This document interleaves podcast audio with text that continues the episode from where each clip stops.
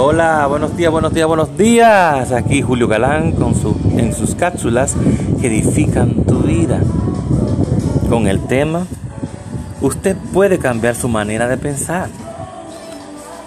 Algunas personas se encuentran confundidas en lo que Dios respeta. Muy a menudo las escucha expresar. Sí, amén, pero usted sabe que esto lo establece la Biblia. Después de todo, los caminos de Dios son más altos que nuestros caminos y sus pensamientos más altos que los nuestros. Si es así, es, así es. Y eso fuera todo lo que ahí dice, no pondríamos esperar ser más tontos. Pero a la gloria, del Señor, la palabra no termina ahí, se continúa leyendo. El resto de Isaías 55:11, Dios declara, así será mi palabra que sale de mi boca. No volverá a mi vacía, sino que hará lo que yo quiero y será prosperada en aquello para la cual envié. La palabra nunca cae en el vacío, nunca. En otras palabras, sus pensamientos no tienen que permanecer a un nivel menor que los de usted.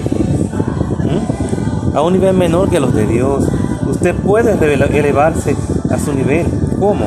Por medio de su palabra. Sus pensamientos están en las escrituras. Entonces, si medita en ellas, usted podrá pensar igual que Dios. Pero espera un minuto.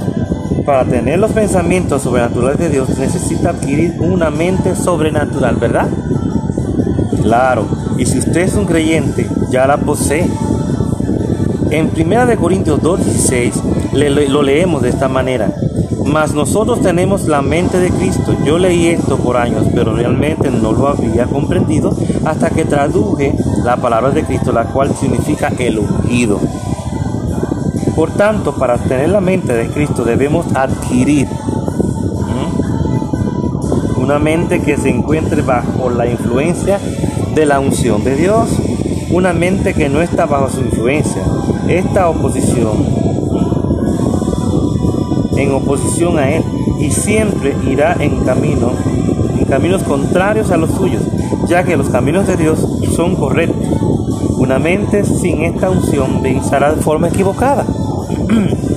no obstante, déjeme advertirle, solo porque haya aceptado a Jesús como su Señor no significa que de manera automática piense como Él. Usted lo logra hasta que llena su mente y su corazón con la palabra y se somete a su función. En Romanos 12.2 se le denomina a este proceso la renovación de nuestra mente o renovación de nuestro entendimiento. También afirma que este proceso lo transformará. ¿Por qué? ¿Tiene un afecto drástico? Porque cuando cambia su mente, cambia sus decisiones y esto cambia todo. Por tanto, debe aprender a agitar la unción que se encuentra en su interior. Someta su mente esta y deja y deje que la unción cambie su manera de pensar. Permita que la unción transforme su mente. ¿Mm? Y declaro la palabra, yo tengo la mente de ungido. Primera de Corintios 2.16. Ya sabes, usted puede cambiar su manera de pensar con la guianza de la palabra. Dios te bendiga, tu hermano Julio Galán, en las que edifican tu vida.